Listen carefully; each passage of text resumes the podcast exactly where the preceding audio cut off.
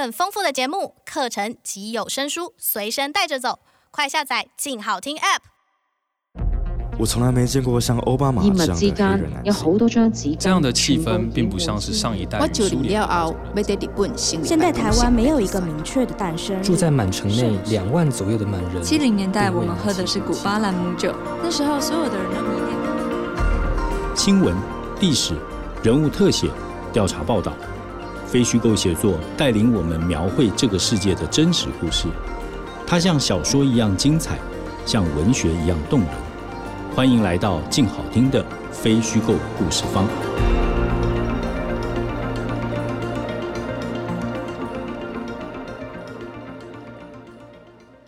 真实故事往往精彩如小说，动人如文学。大家好，欢迎来到非虚构故事方。这是由静好听与静文学共同制作播出的节目。我是主持人李志德。我们继续的回到现场来跟查理谈雷恩三书。在这三本书里面，哈。在上集的时候，其实查理也介绍了，他大概就涵盖了二次大战的这个后末期欧陆战场的三场重要的战役。好，那我们从最长的一日开始讲，当然它的背景是这个诺曼底登陆。那我们就从这个书名开始好了。为什么用这个书名？那这句话是谁说的？嗯哼，英文大家叫 The Longest Day 嘛，是啊，一天都二十四小时，为什么这一天最长？对对对对。那其实这句话是从隆美尔那边来的哈，所以应该说原话应该是德文了哈。是，但是因为他出书的时候就把它变成是 The Longest Day。隆美尔当他在这个诺曼底滩头，他们在准备这个战场的时候，是啊，就是所谓的大西洋长城啊，呃，以防这个盟军在这边登陆嘛。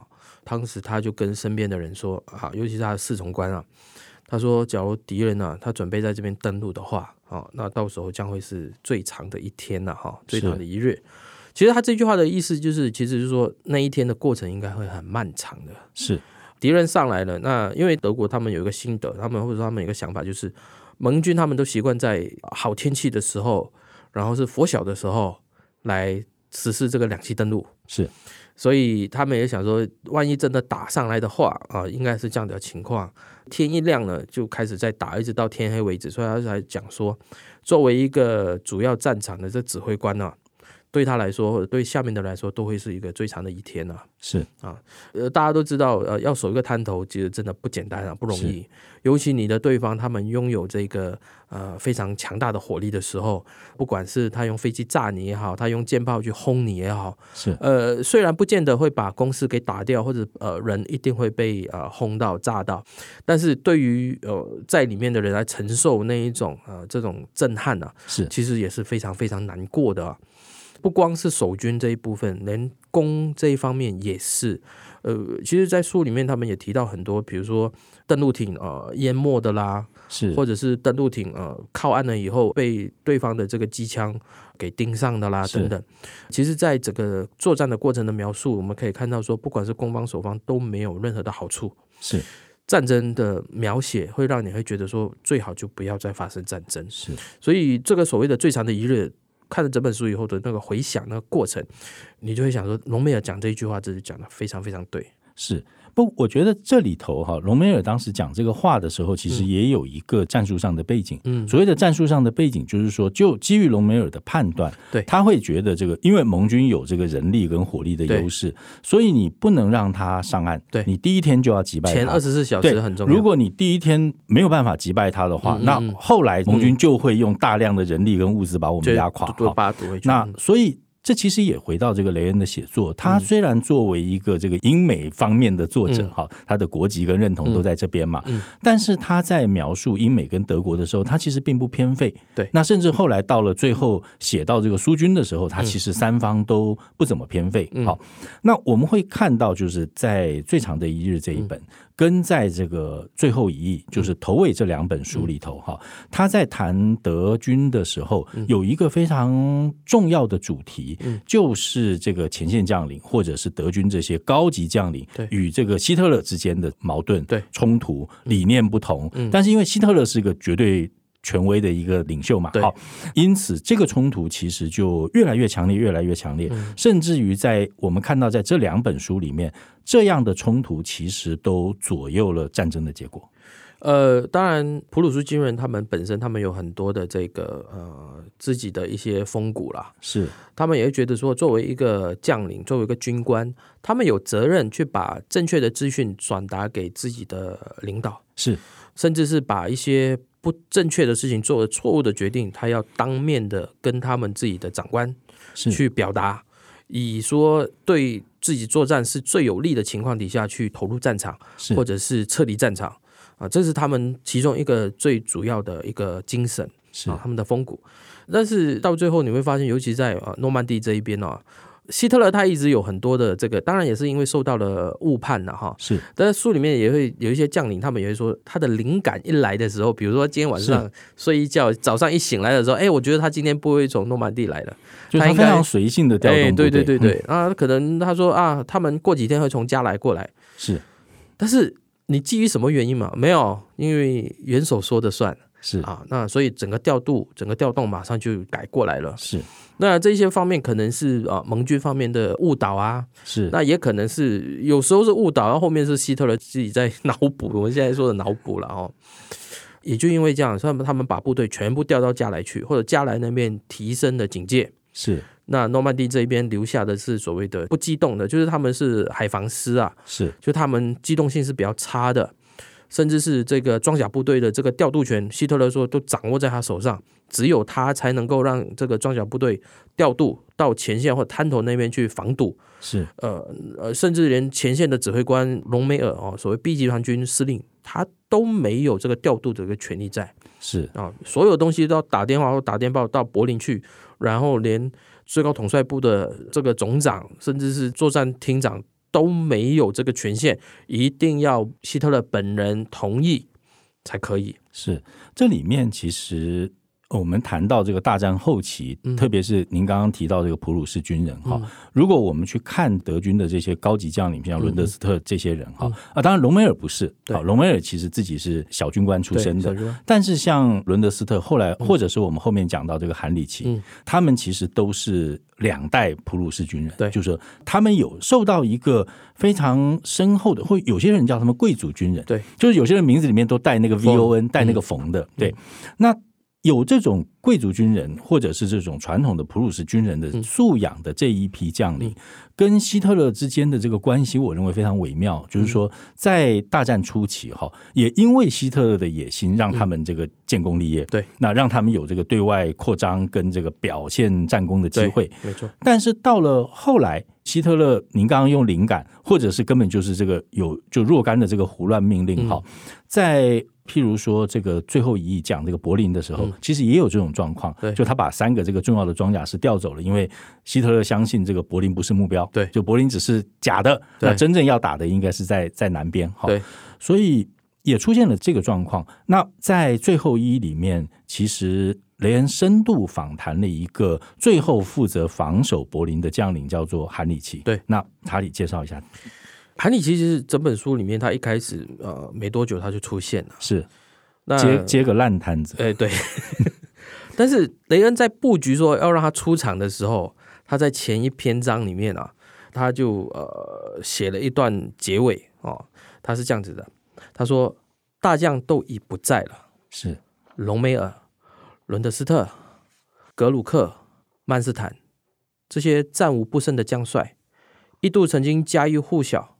这些人都已经全部消失了，有的死了，有的备受猜忌，有的被迫退役。而今，国家和军队远比以往更需要啊惊险韬略的大将。再来一个能大胆进取的隆美尔吧，或再来一个处事谨慎的伦德斯特吧。柏林的安危，甚至德国的存亡，就全靠将才了。斯人何在？是，他在前一章就这样子结束了以后，后面 哎，结果就让韩里奇出来了。是，其实多少也在暗示说，就是韩里奇就是一个将才能够挽救的。那他在后面大概两页的这个篇幅就出现了，也可以说他是除了书里面提到的古德林之外，另外一个保持有这个呃普鲁士军人风骨的一个将军啊。是，我我我从他一开始，因为他从匈牙利被调回国嘛。是。哦，把他招回来。呃，为什么？他要去接替这个已经无能为力的这个呃希姆莱啊？希姆莱当时他所谓的一个单位叫呃维斯都拉集团军的司令，我们就知道他是一个搞秘密警察、搞这个阴谋论的一个人啊。结果这个 SS 的一个指挥官，然后他指挥一个集团军，对他来说也太难了吧？是因为他可能连个排的指挥的能力都没有，但是结果今天要把整个国家的安危都放在他手上，是，而且还防卫的是整个柏林在东边这边的防线。是，其实我们现在说是东边，其实应该西边也是有防线的啊，只是那个防线一直收缩，一直收缩，一直萎缩，萎缩到你已经不能够用两个司令部，只能单一一个司令部来指挥的这种情况。所以韩里奇他在这个时候出现，我我相信，假如不是韩里奇的话，这个整个过程哦，读整本书的精彩度一定会大大打折。是我印象深刻的，当然就是第一个，他跟希姆莱去讨论这个职务交接的那个情况，哇，几乎是一丢给他就就跑了，对对，就跑了。而且他去到那个哇，这个好像一个一个一个城堡一样的富丽堂皇的一个地方，你说他这个是呃我的指挥部吗？他说。我怎么在这边指挥啊？就是觉得说不是一个打仗的人该有的一个处所啊。就它里面其实花了好多的篇幅去写，就是那个柏林即将被攻破的时候，对那些高阶将领的那种奢豪的生活一点都没有变。譬如格林他家，对，格林他家也是这样嘛。那当然这边后来也提到，他去拜访格林，就跟他吃了一顿很不愉快的午餐了以后，然后后来。当这个格林要走的时候，还把他的卡林宫整个给爆破掉嘛？是，就宁可玉碎，也不要让苏联人来占领啊！然后收集的雕塑、画作就一车一车的运走，对，全部带走了。韩里奇他另外，我觉得对我来说，我印象最深刻就是他在柏林的元首地堡里面去跟希特勒。开会就是说，接下来我们这个柏林保卫战应该怎么进行的那个是那过程。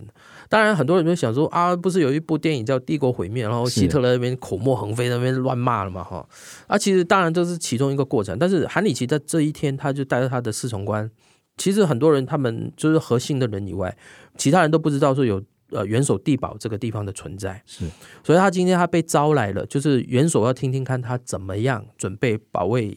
柏林是所谓开会是假的啦，就是我听完了你讲法以后，我要跟你说你应该怎么打。是哦，那换作是其他的这个将领，他们的这个普鲁士军人的这个精神已经慢慢凋零的这些人，可能他就说啊，是是是啊，长官说的是，我就照你去做。但是韩里奇不是，是韩里奇他今天跟希特勒说不，你是错的。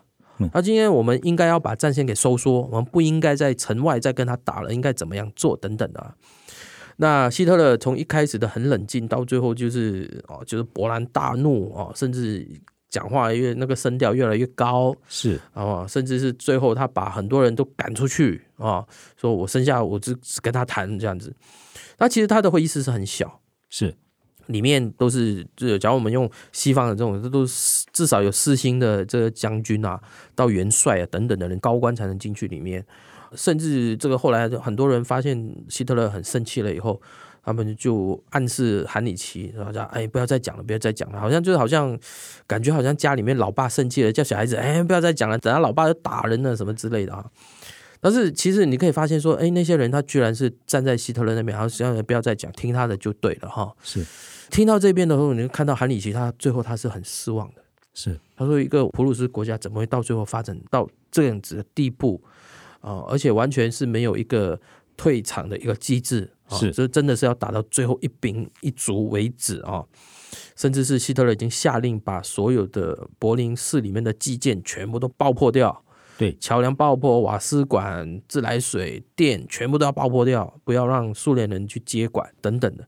所以到后面这边我们可以看到说，韩里奇他已经尽他的最后的能力来去影响。但是最后还是没有，所以他很失望的离开了这个元首地堡嘛。是，那我觉得这里头其实，在最后一页里面，哈、嗯，你有几个视角去看到这个最后希特勒的样貌，比如韩里奇是一个，嗯、对，或者是古德林是一个，嗯、但我们。在上集讲到这个雷恩写作的态度，哈、嗯，就是其实也感谢查理把他那些注都留下来了。嗯、就是说，在一些非常非常关键的场景的时候，嗯、他会特别去交代，就是说，在这个场景的重建里面，我问过谁谁谁谁，然后或者是我根据谁的话，然后再去采访了什么人，然后这些人里面，呃，有些人讲的很详细，有些人讲的很简单。好、嗯，就是说，我觉得他是用一个非常负责任的态度，在把这个希特勒最后几个钟头的样子，对，很完整的记录下来的，对。对那谈完德国这一方以后，我觉得可以谈一下这个英美这边哈。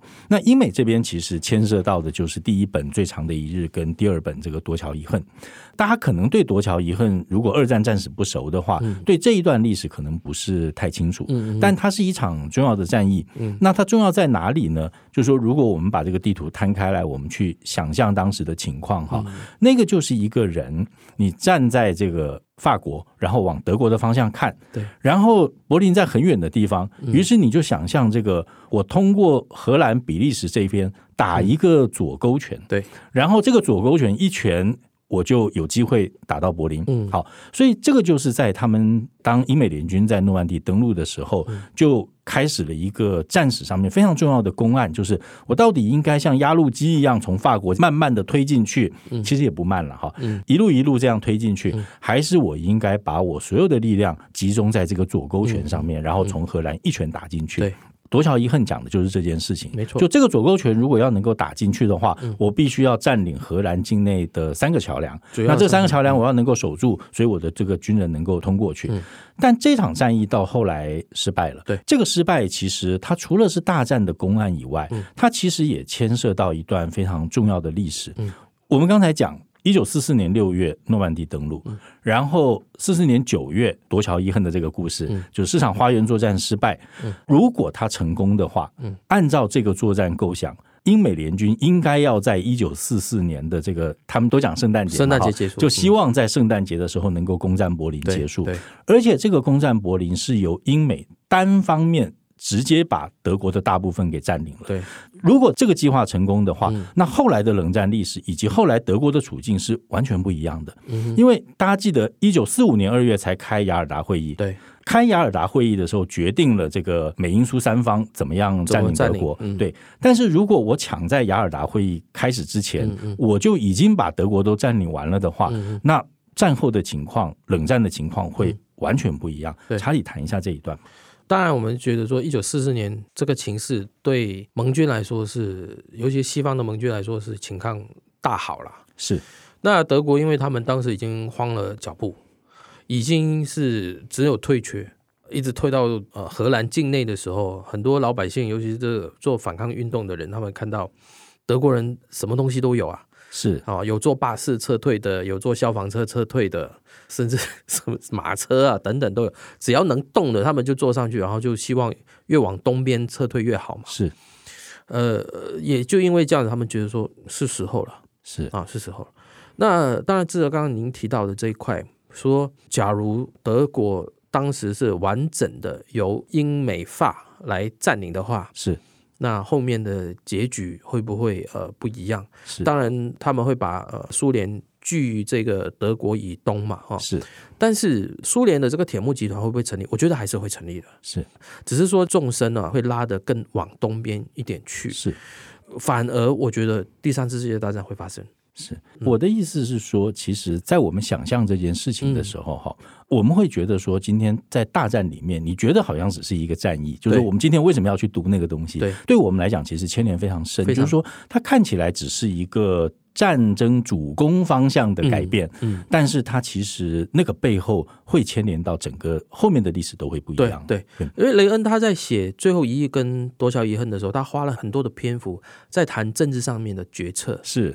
那这个决策，你一看了以后，你会觉得说，哎，因为没看过的人，他就说啊，就就讲军人打来打去嘛，或者是战役啊，没什么意义。但是其实不是，你在看他的这个呃描述的时候，你会发现说，他把很多政治的因素给拿出来，然后说为什么会做这样子。即使是今天夺桥遗恨这个市场欢迎作战之所以要打这场战役，它不是战略上面的考量，它完全是政治上面的考量。是，它是为了蒙哥马利，他作为一个英国的代表。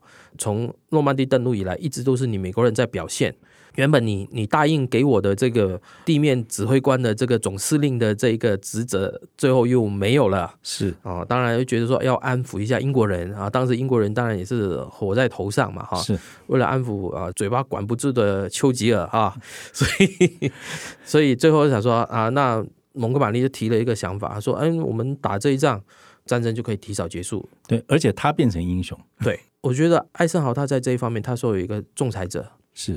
他会觉得说，只要你提出来说会提早结束战争，我发现了也觉得是可行的话，那就这样做吧。是啊，所以才会有这个决定，才会把所有的资源都投到蒙哥马利他所要的作战方向上面。是。也交给他去处理了，然后所以在电影《巴顿》里面有一场是说，是我感觉到这个有阴谋啊，又是蒙哥马利在后面搞鬼啊，所以就是让资源切断，他这一方面就没有办法再继续往东啊、呃、去攻这个德国的边界那边去嘛，哈，当时是有这样子的考量。当然，从后面我们来看的话，当然是一个悲剧啦。是不光是战场上面这些死伤而已，因为那一年一九四四年的冬天也是还蛮寒冷的。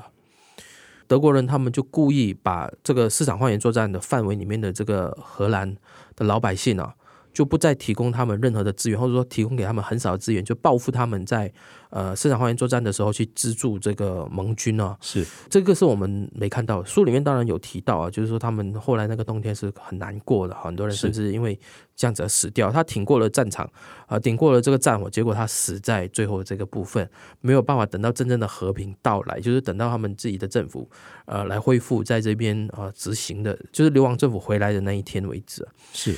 我觉得就是呃，后面的这种发展的这种情况，作者在书里面他都有略略都有提到，就是我们怎么去想。毕竟他写的时候已经很早以前了，是。那我们现在看，毕竟冷战都已经结束了这么久，柏林围墙倒塌了这么久，我觉得当时的一个历史的发展对现在还是有它的影响力在。是，也是说，今天我们的世界的形成跟当时的这个这场战役，或者是当时的一个决策，是有一定的影响力在的。嗯，刚刚查理提到了，就是在最后一役里面，其实到后来其实特别多谈政治这件事情。哈，就我就想到英美哪一位战略家，我一下子忘记了，但他讲过一句话，就是战争的目的不是胜利，对，而是战后较为持久的和平。所以你在看最后一役的时候，除了我们刚才谈到那些非常。精彩或者丰富的细节以外，哈、你可以看到政治领袖中间那个彼此之间的盘算。对，那所有人的盘算其实都是战后，就是这个战后我怎么跟这个苏联维持一个势均力敌。对，然后或者是在这个战争末期，我怎么样的不要跟他这个引起冲突。对，那或者是在这个史达林非常积极要扩张的时候，我怎么样去隐性的防堵他。对，好，那我觉得。这个反而到后来成为最后一役里面非常重要的一个主题了。嗯嗯、对，除了这个书以外，嗯、最后我想谈一下译者。嗯、这位译者叫做黄文范。对，我们从他的这个。经历里面看到是一位老先生，对，陆军官校十九期，对，那陆军官校十九期是什么概念呢？就是有一个另外我们更熟悉的人，就郝柏村，嗯，他是陆军官校十六期，嗯，是一个比郝柏村小三期的一个陆官生，也是炮。打这样的话就也呃也是炮哥，也是炮哥，大家可以想象他的这个年纪跟所处的时代。好，查理，你能不能谈一下，就是说这一次重新出版，为什么选黄文范的译本，没有重新再翻译？对，一来是因为雷恩三书这三本书加起来。差不多有七十万字吧，是要重新翻译，一来真的要花很长时间，是啊。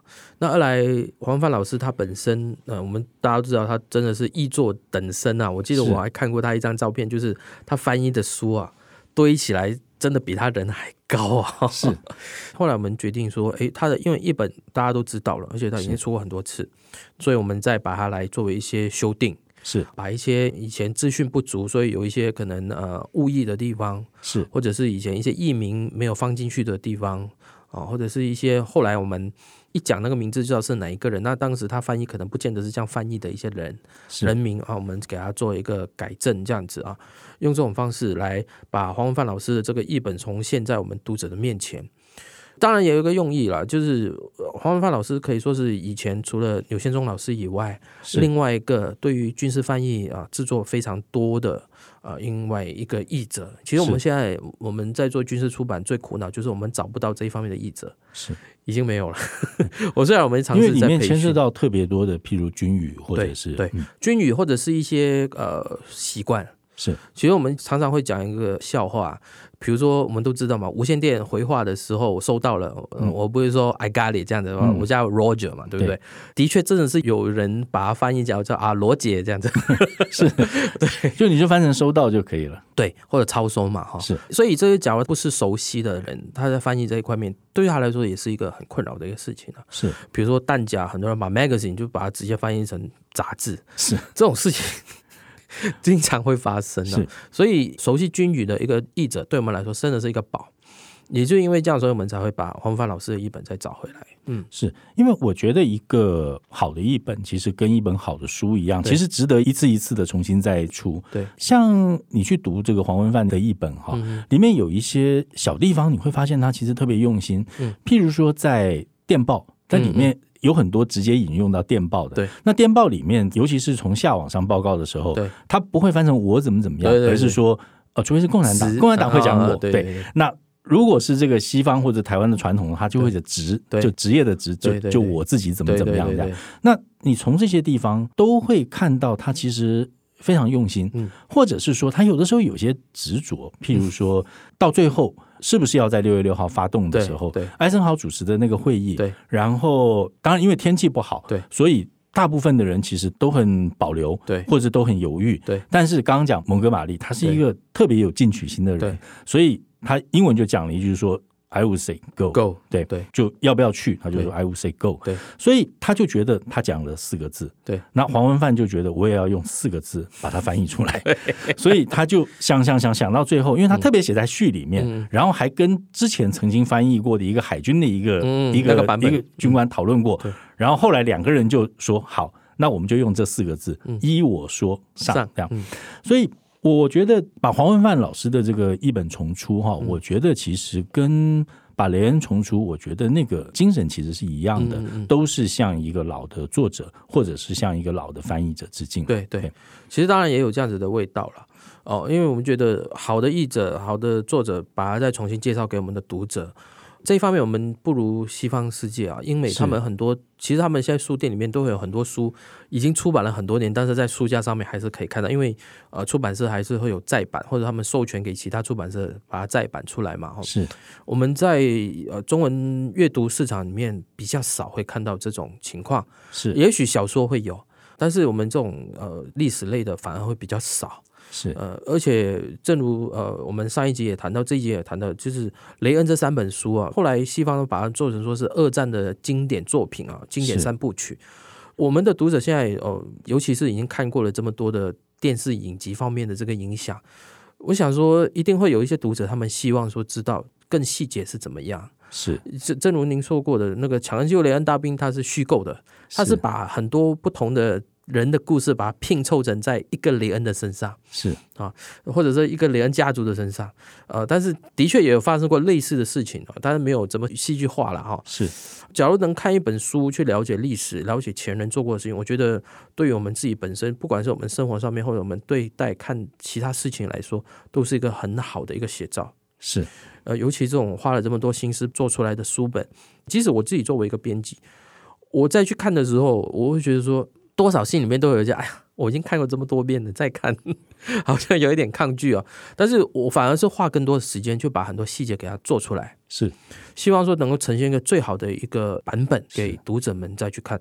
尤其现在很多公版书再出来，也是同样的一个目的啊。是出版社不光是为了赚钱，他希望说自己手上这个译本是最好的。比如说《小王子》就是一个例子啊，是大家都希望自己手上这个版本是最好，让读者会留下深刻印象。